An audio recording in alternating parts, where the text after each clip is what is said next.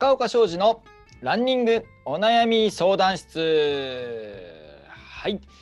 というわけで、えー、こんにちは。ゼロベースランニングの高岡です。はい。この番組はランニングコーチ鍼灸マッサージ師である高岡がお届けする、えー、ランニングお悩み相談室となっております。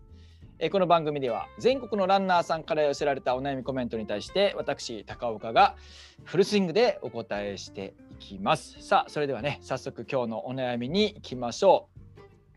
え今日のお悩みはえ富山県のガラスのエースエースさんえ45歳女性からのお悩みです。少し走ると息が上がります。えー、すごく苦しさを感じるんですけれどもこれはどういう原因が考えられるでしょうかと、えー、いうことなんですけれどもこれね、えー、ガラスのエースさんまずですね、えー、やっぱり一度ね内科に行ってみましょうと。えー、いうのをねおすすめします。これどうなんでしょうね？もう病院には行ってらっしゃるんでしょうか？これまずね、えー、病院行ってもらってそのまあ貧血とかね、え、そういう可能性も考えられます。やっぱり貧血とかがあるとどうしてもね、え、早くもう息が上がると苦しさを感じますのでまず貧血の可能性を除外してもらうというところですね。まあ、貧血っていうふうに言われれば貧血の治療っていうのをね、えー、やっていただくと。まあ、そうするとこの息が早くね上がってしまうっていうことは解決できるかなと思います。あとはですね、え、よく考えられるのが、え、スポーツ喘息ですね。スポーツ喘息というのがありますけれども、ま、これもですね最近結構多いというふうに言われてますね。えーまあ、このスポーツ喘息の場合もですね、えーまあ、適切な治療をすることで、まあ、ランニングできるとトップアスリートでもねこのスポーツ喘息っていう方いらっしゃるみたいですので、まこれもね、えー、もう内科に行って、えー、ちょっと見てもらうと、えいうのが大事かなと思います。そしてですね、まあ、そういうね、えー、診断、あとはまあいろんなね、内科的な診断とかがないのであれば、まあ、つかないのであれば、診断がつかないのであれば、これはですね、えー、横隔膜を上手に使えていないという可能性もありますと。で横隔膜って、まあ、呼吸のね最大の呼吸筋というふうに言われてますけれどもこのね横隔膜っていうのは息を吐く息を吐く時にストレッチされます伸ばされるわけですね。はい、で、えー、息が吐けないとこれ、まあ、その横隔膜の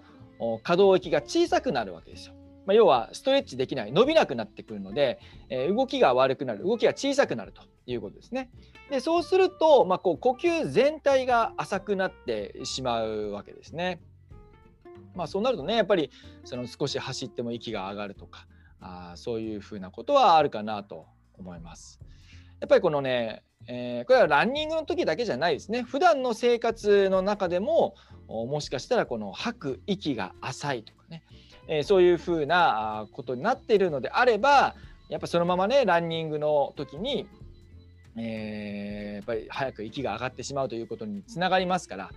あまずはやっぱり普段の呼吸ですね、まあ、そういうところを見直していただく必要があるかなと。はいまあ、まずはですねそのさっきもお話ししましたけれども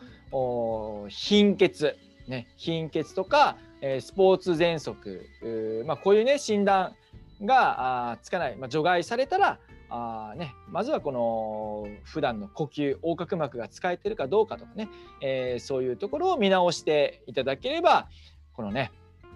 えー、息がもうすぐ上がってしまうとか、まあ、そういうところの解決につながるんじゃないかなというふうに思います。はいというわけですけれどもいかがだったでしょうかね。ぜひねこのガラスのエースさん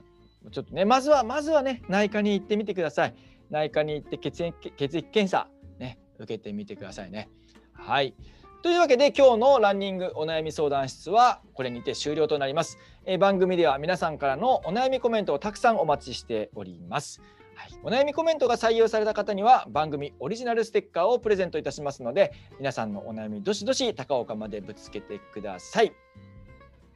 はい、えー、お悩みコメントはあメールにて、えー、こちらのアドレスまで、えー、アルファベットで、えー、ランニングお悩み相談、ね、アルファベットでランニングお悩み相談アットマーク gmail.com までお願いします。はいえー、と番組のね、えー、この番組の説明欄にもメールアドレス載せておきますので、えそちらからもお願いいたします。というわけで、ここまでのお相手はゼロベースランニングの高岡でした。